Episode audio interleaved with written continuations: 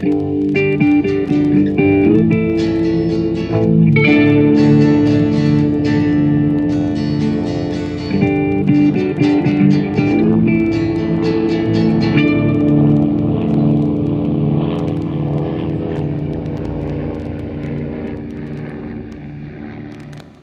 liebe Hörenden zu Mesh unter Messer, dem Podcast über Mesh und Messer. Naja, gut, irgendwie hätte ich mir dieses Intro vielleicht besser vorher überlegen sollen.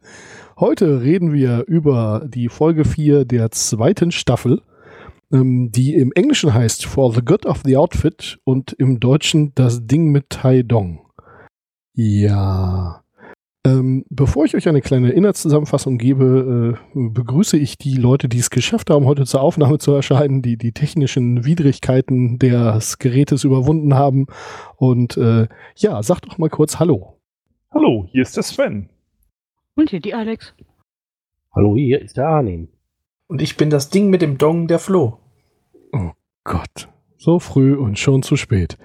Ja, äh, das kleine Dorf Tedong unweit des 4077. wurde von schwerem Artilleriebeschuss äh, getroffen und während das Hat medizinische... noch nicht noch einen Sven vergessen, sich vorzustellen? Ach so, ja, ich bin auch Sven, hallo. Hallo ja, Sven. Ah, hallo Flo. Gut, äh, Darf ich danke. Ole sein? Das kleine Dorf Tedong wurde also von schwerem Artilleriebeschuss getroffen. Und äh, während das medizinische Personal für die äh, verletzten Menschen tut, was es kann, gibt es, äh, stellt man fest, es gibt halt leider weit und breit keine äh, nordkoreanische Artillerie. Naja, und äh, die Fragmente, die man also aus den Menschen herausholt, bestätigen dann noch den Verdacht, der Beschuss kam von der US Army. Naja, äh, Jetzt ist die US Army allerdings chronisch schlechter drin, irgendwelche Fehler einzusehen und von daher äh, versucht man dann nach einigen, einigen hin und her äh, eingesetzten Ermittlern, abgefangenen äh, Briefen und so weiter und so fort, ähm, ja, da irgendwie was zu machen. Und nur die Ruhmgeilheit von Frank rettet am Ende den Tag. Ja, äh, was sagt ihr? Also ich würde sagen, das war insgesamt eine der wirklich bittereren Folgen aus der Serie und mit Sicherheit eine der bittersten bis jetzt. Ja, und witzigerweise extrem irgendwie sich gut gehalten in der Zeit. Ähm, einfach dadurch, dass es halt so eigentlich immer noch so läuft, so schlimm es auch ist. Aber ich fand halt auch den, also ich, das ist die Folge von den dreien, wo ich jetzt erstmal am meisten aufgeschrieben habe, weil die Sprüche einfach so unglaublich gut und on the point in dieser Folge sind. Sie ist extrem bitter, aber sie ist halt auch extrem meschig, um es mal so zu sagen. Ich habe nur zwei Alkoholzitate mir aufgeschrieben. Na, ich habe in der Tat eine ganze Menge Zitate mir aufgeschrieben. Also unter anderem, als sie dann feststellen, dass äh, diese Fragmente amerikanisch sind, äh, fiel der Satz, These fragments are as American as apple pie and napalm. Ja, im Deutschen genauso übersetzt. Ich habe dann mal nachgeguckt, ob es Napalm denn in der Zeit überhaupt schon gab. Und ja, Napalm gab es bereits im ähm, Zweiten Weltkrieg. Äh, aber natürlich ist das eine ganz deutliche Anspielung in Richtung Vietnam. Ne? Ja, es fängt ja schon an, in dem OP ist es mal wieder der übliche Start, ne? 0815 OP-Szene, also Mesh-Szene 2. Äh, und dann dieser Spruch so, oh, die Naht ist gut, Frank. Und er so, oh, danke, danke. Sie haben früher mal Baseballhandschuhe genäht, oder? Es ist so literally der erste Satz in diesem, und er so, oh, das ist ja, muss ja Nordamerikaner, äh, nordkoreanische Artillerie sein. Und das ist auch so, ah, die haben das provoziert. Womit denn? Die Kinder draußen gewaschen? Und dann regt er sich auf, ja, hier ist doch Krieg. Und dann würde jemand mal bitte für Frank den Krieg leiser stellen? Also alles in dieser ersten Szene als solches. Und dann kommt halt dieser Spruch mit dem Napalm und den Apfelkuchen. Und das ist halt einfach schon in dieser ersten OP-Szene ähm, einfach wirklich so die Essenz von Mesh. Ja, das irgendwie wird die, die Stimmung der Episode direkt von Anfang an so richtig hingelegt. Also das äh, haben sie nicht immer so geschafft. Das finde ich ziemlich gut. Ja, äh, sie haben trotzdem noch so ein paar so ein paar Gags eingebaut. Also äh, die PA sagt zwischendrin ja, due to circumstances beyond our control, lunch will be served today. Ähm, wo ich doch ganz schön grinsen musste. Ja, wobei es in der deutschen Übersetzung noch heftiger ist. Da ist dann die Durchsage, aufgrund unvorhergesehener Umstände gibt es heute Mittagessen. Kurze Pause, fröhliches Kotzen. oh. Okay. Oder dann halt auch diese Geschichte mit dem Formular, ne, äh, wo sie da anfangen, das Formular auszufüllen. Oh, ihr seid ja die ersten Offiziere, die ich sehe, die an ihren Prinzipien festhalten. Und dann ja, Formular XY, der Weltkrieg ist durch Polizeiaktion Nordkorea zu ersetzen. Ja, wobei es gab da ja schon mal einen äh, Colonel, der äh, bei den diesen Bestechungen bei der äh, PX-Geschichte, also P PX Kickbacks hieß es im, im Englischen. Ähm, PX ist ja diese äh, Supermarktkette, die die Army Navy äh, von der Army Navy betrieben wird oder die beliefert oder naja, also die Bude, wo man da halt einkaufen kann. Und äh, ja, so, sie, ihr habt doch von dem Colonel gehört, äh, welcher Colonel, ja, der ist jetzt Private da und da. Ja. Und dass es ernst ist, wird einem, glaube ich, spätestens klar, als sie dann Frank nochmal drauf ansprechen im Sumpf und äh, der halt nicht mal irgendwie mit seinem Hurra-Patriotismus kommt, sondern einfach wirklich Schiss hat. Ne? Der will damit nichts zu tun haben, weil er weiß, dass das eine blutige Nase gibt. Ja, irgendwie hatte ich wirklich das äh, Gefühl, dass äh, die, die, die äh, ganzen Witze im Grunde an Anfang und Ende, Ende geschoben haben, um äh, viel Platz für wirklich mal Handlung zu schaffen. Ja, irgendwie schon. Also zwischendurch hat er immer mal wieder so einen doofen Spruch, finde ich, aber es ist halt wirklich nicht so eine, naja, wie Five äh, O'Clock Charlie oder so eine durchgehend humorvolle Episode als solches. Ja, man hat hier auf den Klamauk verzichtet und auf die dummen Sprüche. Oder größtenteils jedenfalls. Und hat ähm, es eher mit ein bisschen Galgenhumor versucht, der besser so in die Handlung reinpasst. Ja, es kommt aber auch solche Sachen, wo jetzt der Major Stoner oder Colonel Major Stoner Major. ankommt. Und sie kommen dann halt erstmal bei, äh, beim Chef in das Zimmer wieder mit der Wäscheleine. Oh ja, ups, da muss ich die Wäsche mal wieder weghängen, ne? Und dann, oh, Corporal, Sie haben doch dieses streng geheime Formular ausgefüllt und ich habe doch unterschrieben, wo Sie wollten. Und wir überprüfen uns da gegenseitig und so. Das war dann halt schon doch wieder so der leichte, naja, Anti-Establishment-Humor kommt schon durch. Ja, das, das, gerade das Anti-Establishment kommt in der Folge, glaube ich, äh, ziemlich gut durch. Also, es wird sich ja wirklich gegen den Krieg und gegen die Armee gestellt, so in gewisser Weise. Ähm, das, sonst ist der Humor ja oft, äh, sagen wir mal, eher flach. Und hier ist dann doch schon so ein bisschen dieser, mit diesem Hintergrund, so ein bisschen düsterer Humor. Ja, man merkt, glaube ich, auch in unserer Stimmung, dass das eine ganz schön, ganz schön harte Folge war. Also es ist jetzt hier gerade nicht so locker wie sonst, habe ich das Gefühl. Ja, also Ja. irgendwie kommen wir nicht äh, äh, in Gang. Ja, Naja, gut, du hast halt schon die typischen Sprüche wieder, auch so ein bisschen Sexismus, so nach dem Motto, ne? Äh, so nach dem, dass ja mit dem ganzen Bericht durch ist, kommt ja auch noch mal, äh, wollen wir Sardinen spielen? Bei mir im Zelt, ich besorge das Öl, ne? Oder als dann Raider rankommt und so, äh, wir haben hier ein Problem, ach Raider, dafür zeigen wir doch extra Filme, dass das nicht passiert und so. Das passiert schon, aber ähm, es ist halt schon diese ganze Untersuchungsszene und nach Motto, ja, äh, was machen sie denn hier und überhaupt? Und dieses, wir wollen es vertuschen. Also, es ist schwer, das jetzt so durchzudiskutieren, weil im Endeffekt hast du ja nur diese eine lange Szene, wo der Ma äh, Major Stoner da ist. Die Untersuchung kommt, dann denkt ja Margaret auf einmal wieder mal für ihren Schatzi-Mausi. Ja, so nach Motto, du hast das jetzt aber zu wollen. Dann macht er ja nochmal seinen Bericht, obwohl es ja eigentlich alles schon abgebügelt war. Und ich habe auch den Eindruck, dass dieser General sich nur dafür auf einmal interessiert. Nicht, weil diese beiden, ich meine, das sind ja eigentlich niedrige Offiziere, Hawkeye und Trapper. Das sind ja eigentlich keine Berufsoffiziere. Das ist ja so, dass du hast studiert, hier hast du mal ein Offiziersabzeichen, was die sind. Und erst als dann auf einmal dieser Karriereoffizier Frank und die Karrierekrankenschwester was dazu machen, dass ich, und natürlich dadurch, dass der mit der Krankenschwester was hatte, Herr General, sich dann auf einmal für diese ganze Sache interessiert wird. Na, das sehe ich ganz anders, muss ich sagen. Ähm, denn äh, sie haben ja Beweise gehabt mit allem drum und dran. Also, dass diese Fragmente da raus sind mit den medizinischen Berichten und so und so weiter und so fort, das sind unwiderlegbare Beweise. Also, damit sind sie dran. Und sie haben genau diese unwiderlegbaren Beweise inklusive dem Ermittler ja verschwinden lassen. Und in dem Moment, wo Frank um die Ecke kommt und sagt, so, hier sind die medizinischen Berichte, ich habe alles in Kopie, hier sind äh, ist, ist meine alte staatliche Versicherung, hier sind die Granatsplitter. Äh, in dem Moment ist ihm klar, okay, nochmal ziehen wir so ein Ding nicht ab, weil jetzt haben sie es spitz gekriegt. Nee, der ist ja nicht verschwunden, der Major. Ja gut, aber er ist von der Position verschwunden, an der er vorher war. Nee, noch krasser. Die, da kommt ja dann noch der Spruch so nach dem Motto 6 Millionen Dollar für einen Neuaufbau. Das ist ja ein guter Preis für einen 2 Millionen Dollar Job von dieser der Baukompanie. Und kurz also vorher kommt raus, dass der Major Stoner jetzt mittlerweile nach dem Urlaub für eine Baufirma arbeitet. Okay, das habe ich nicht so verstanden, aber Also das. ich hatte auch äh, verstanden, dass der irgendwo an einem ganz anderen Standort äh, sich aufhält. Nee, der kommt auch da extra zu das Zitat nach diesem 6 Millionen Dollar Auftrag. Stoner, Stoner, ach ja, der hat jetzt einen tollen Job bei in Okinawa bei einer Baufirma. Genau, also da wird die Korruption noch mal richtig schön hochgehalten. Aber bleiben wir mal einen Moment bei Stoner. Ähm, am Anfang erklärt er ja noch, dass er das Ganze lückenlos aufklären will. Ähm, seid mal ehrlich, habt ihr ihm auf nur einen Moment geglaubt? Geht so. Ja, naja, aus, aus, doch, der, glaub aus der Mesh-Logik heraus äh, definitiv nicht.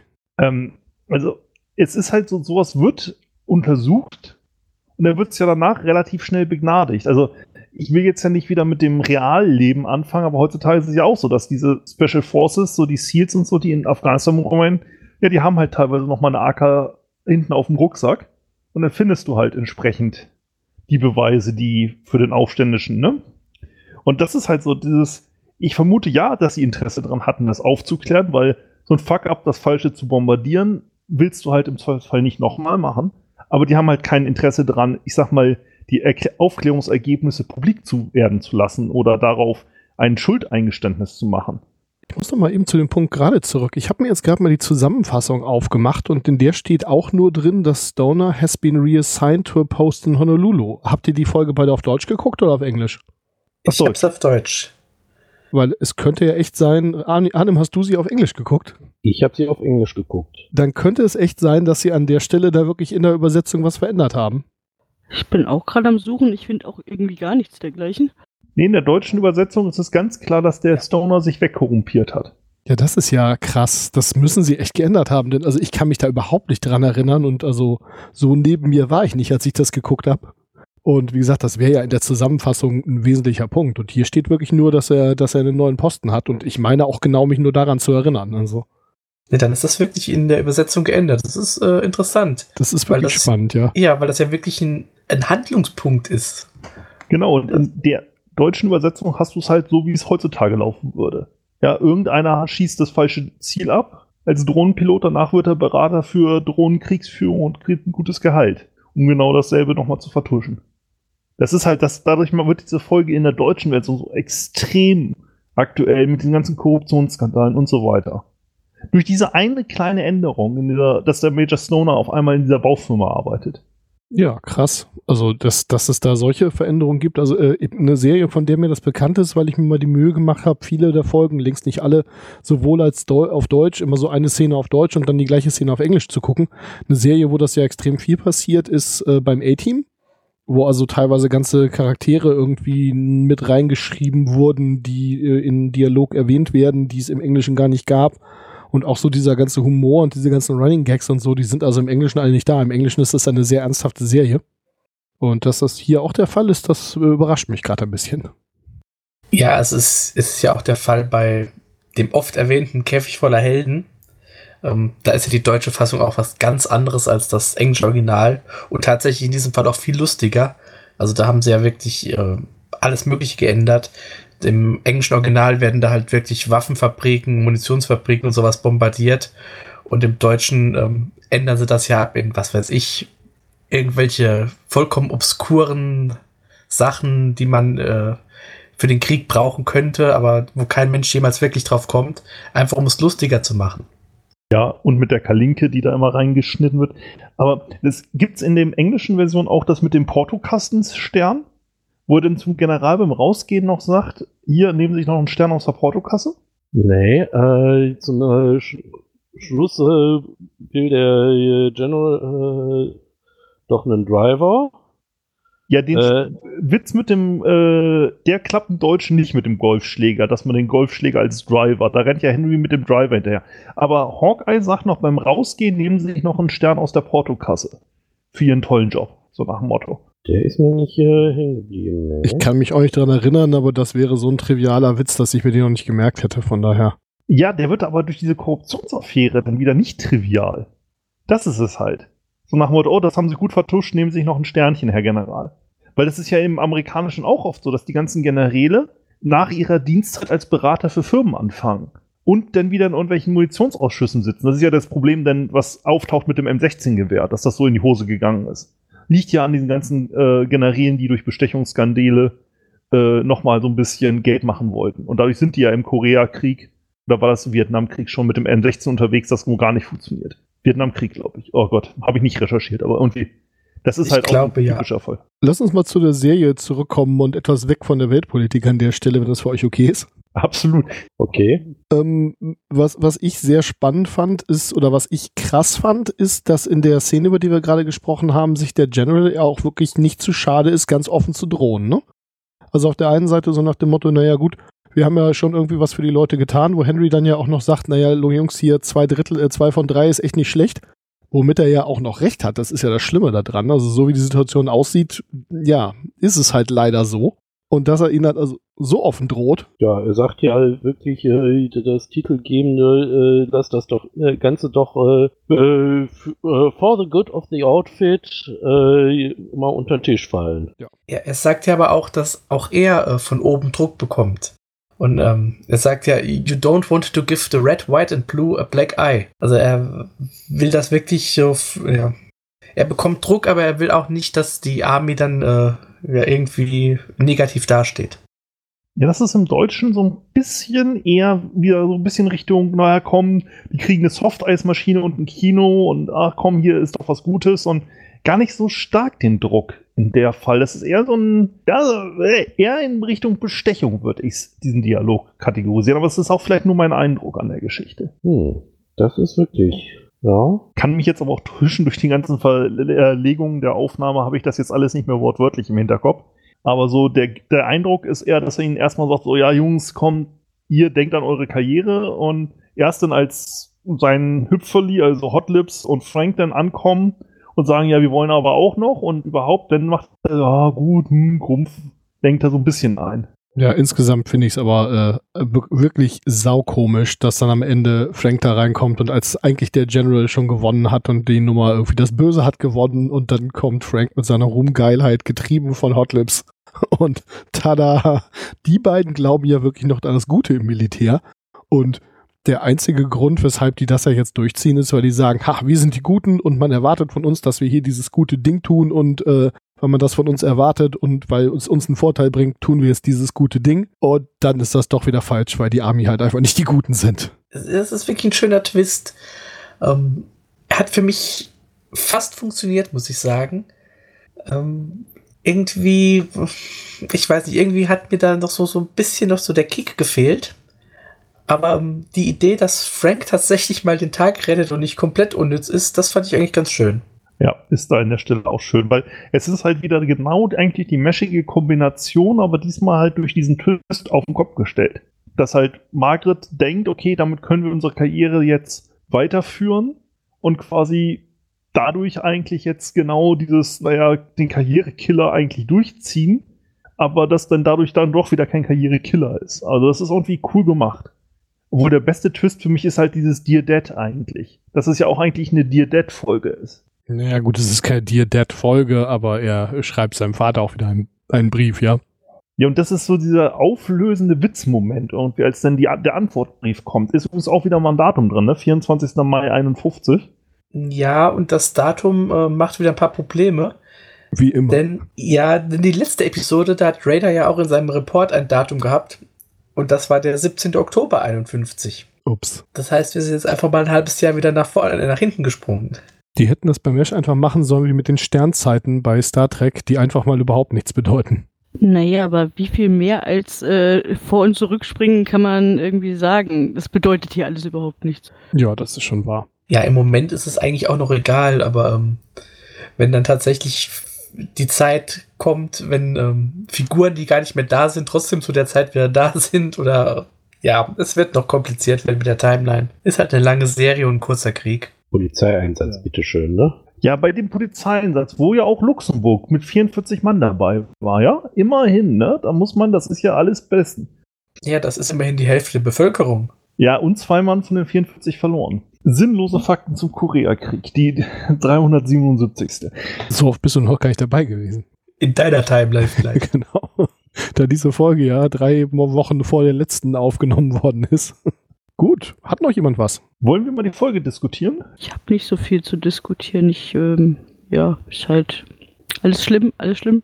Es ist eine gute Folge, ähm, weil sie, weil sie irgendwie halt eine, eine wichtige Botschaft irgendwie transportiert und äh, ja am Ende dann das Gute in Anführungszeichen auch gewinnt. Ähm, aber auf der anderen Seite diese gute Balance zwischen, zwischen Humor und, ähm, und, und ernstem Thema, die kriegt sie noch nicht so hin. Das ist aber, glaube ich, eine ganz wichtige Folge, denn da haben sie ja ein wirklich schweres und auch schwieriges Thema zum ersten Mal, was heißt nicht zum ersten Mal, aber äh, äh da in, in, in die Ausstrahlung gebracht.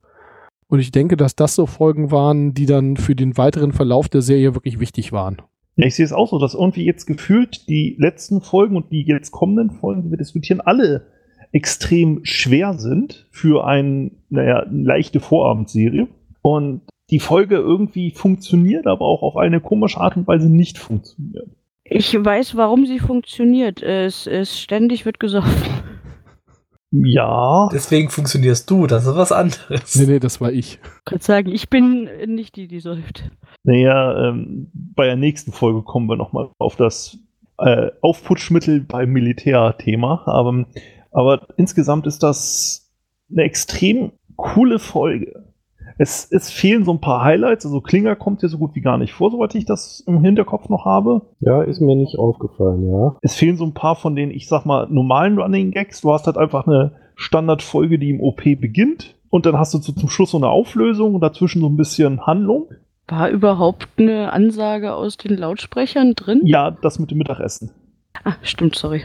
Wollen wir zur Wertung schreiten? Das würde ich auch vorschlagen. Ich würde auch gleich mal anfangen. Ja, wie gesagt, ich finde es eine wichtige Folge, aber besonders gut unterhalten hat sie, hat sie mich nicht. Von daher würde ich sagen, drei von fünf äh, gegen unseren Willen servierten Mittagessen. Also, also der Einschätzung kann ich mich äh, anschließen. Ich gebe mal äh, einen versetzten Ansprechpartner äh, und äh, sieben äh, amerikanische Granatsplitter. Das sind dann acht von zehn? So ungefähr. Ähm, ich würde äh, sieben von zehn nicht fahnenden Wodkas äh, nehmen. Ja, ich würde drei Sterne aus der Portokasse geben und vier Napalm Apfelkuchen.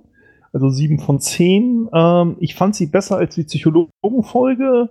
Ähm, für das Thema gut gemacht, aber auch nicht so richtig rund. Ja, ich glaube, da sind wir uns alle relativ einig mit dieser Folge. Ähm, ich gebe auch sieben von zehn Übersetzungsänderungen. Ähm, sie ist nicht schlecht. Sie, es beginnt langsam wirklich mehr, dass diese, diese ernste Themen aufgegriffen werden und dass sie auch gut aufgegriffen werden, aber so ganz rund läuft das in diesem Fall noch nicht. Kann das sein, dass wir gar keine Zitate hatten oder wollen wir die jetzt noch nachschieben? Wir hatten ein paar. Ich hatte so ein paar Zitate unterwegs äh, gemacht, aber na gut. Also ich mo mochte den Wodka, der nicht äh, fahnt. Und äh, den Rye als Scotch nehmen, den mochte ich auch. Und ein Pösi-Album mag ich auch toll gerne. Das sind auch wieder die Übersetzungen. Ja, definitiv. Da kam mir irgendwie keiner von bekannt vor. Ja, ich fand es halt hier nett, dass sie da als erstes Mal mit der Polizeiaktion Korea anfangen und Weltkriegsreferenzen bringen.